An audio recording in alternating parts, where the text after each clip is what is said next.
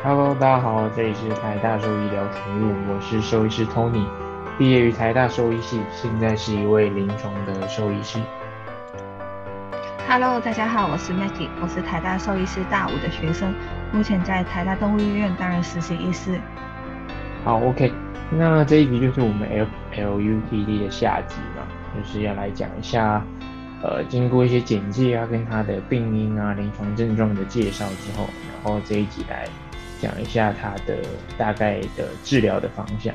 好，那一般来说，它的成因很多嘛，就像上一集所提到的，它可能会有一些像是细菌感染啊，或者是呃因为压力所引起的这些呃不明原性膀胱发炎，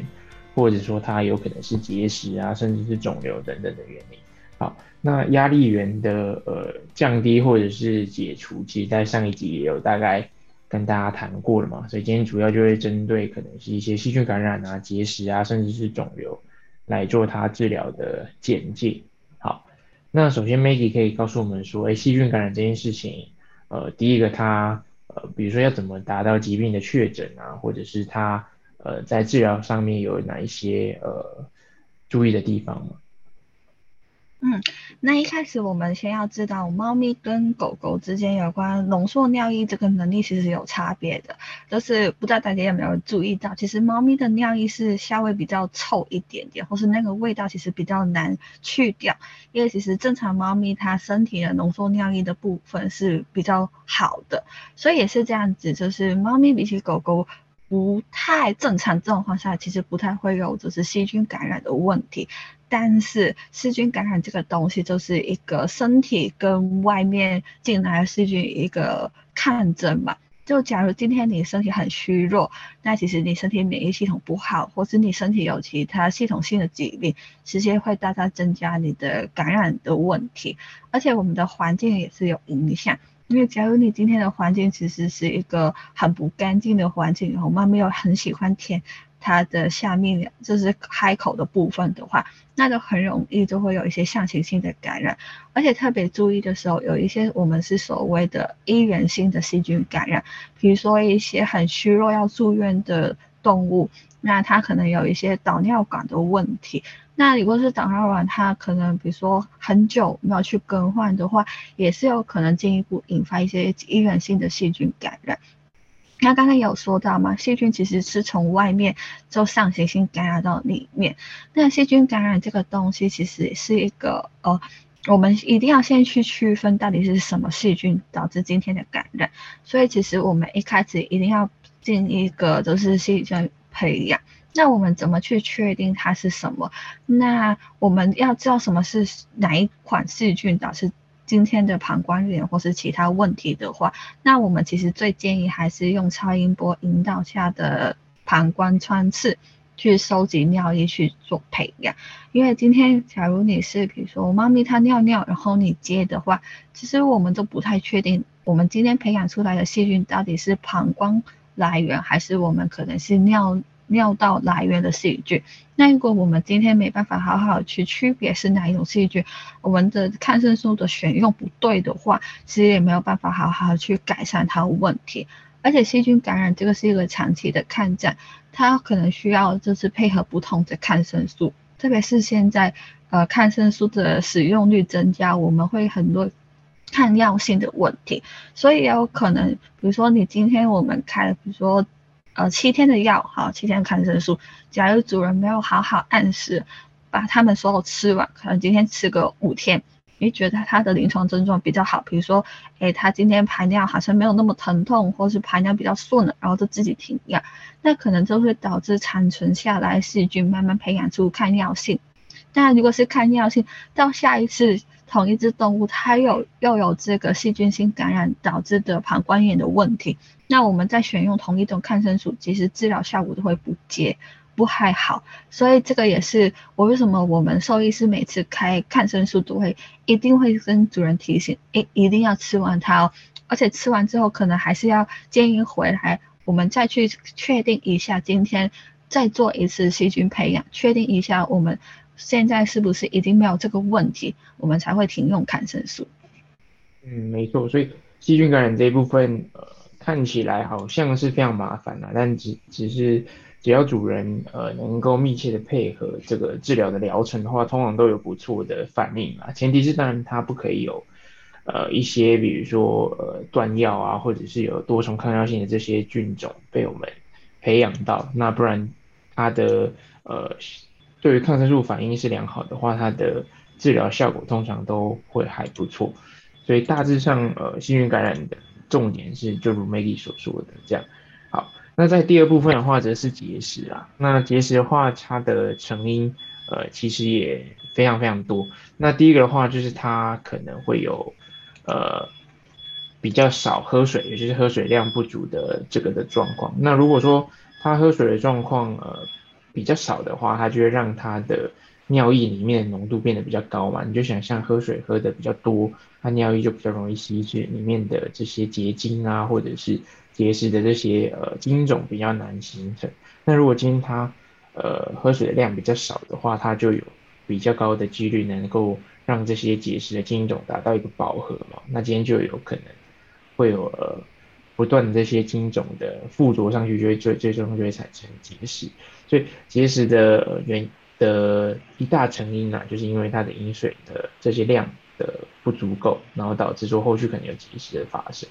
那在第二个很常见就是细菌感染，因为有些细菌感染可能会伴随呃一些常见的结石一起形成，那这时候呃呃就会有可能进一步的二次性的感染啊等等的，就等于说结石跟这个呃感染的这件事情有时候是相辅相成的，所以你也很难区分说它到底谁是因谁是果。但是呃一旦发现了，一旦有呃，感染或者说有结石的话，我们就会朝这两个呃地方去做互相的避免、互相的呃维持这样子。好，所以不管怎么样，结石一旦发现，就要看它有没有造成相对应的临床症状嘛。比如说，它如果有呃阻塞的话，就是哎尿尿有困难啊，或者是排尿不顺啊等等的状况，或者是排尿会痛的时候，这时候我们可能就需要呃介入去做治疗。好，所以当你今天如果有一些阻塞的事情的话，就可能要外科的手术的介入了。那外科手术其实又呃区分了。那以我们医院来说，我们通常都是做内视镜的方法，然后进去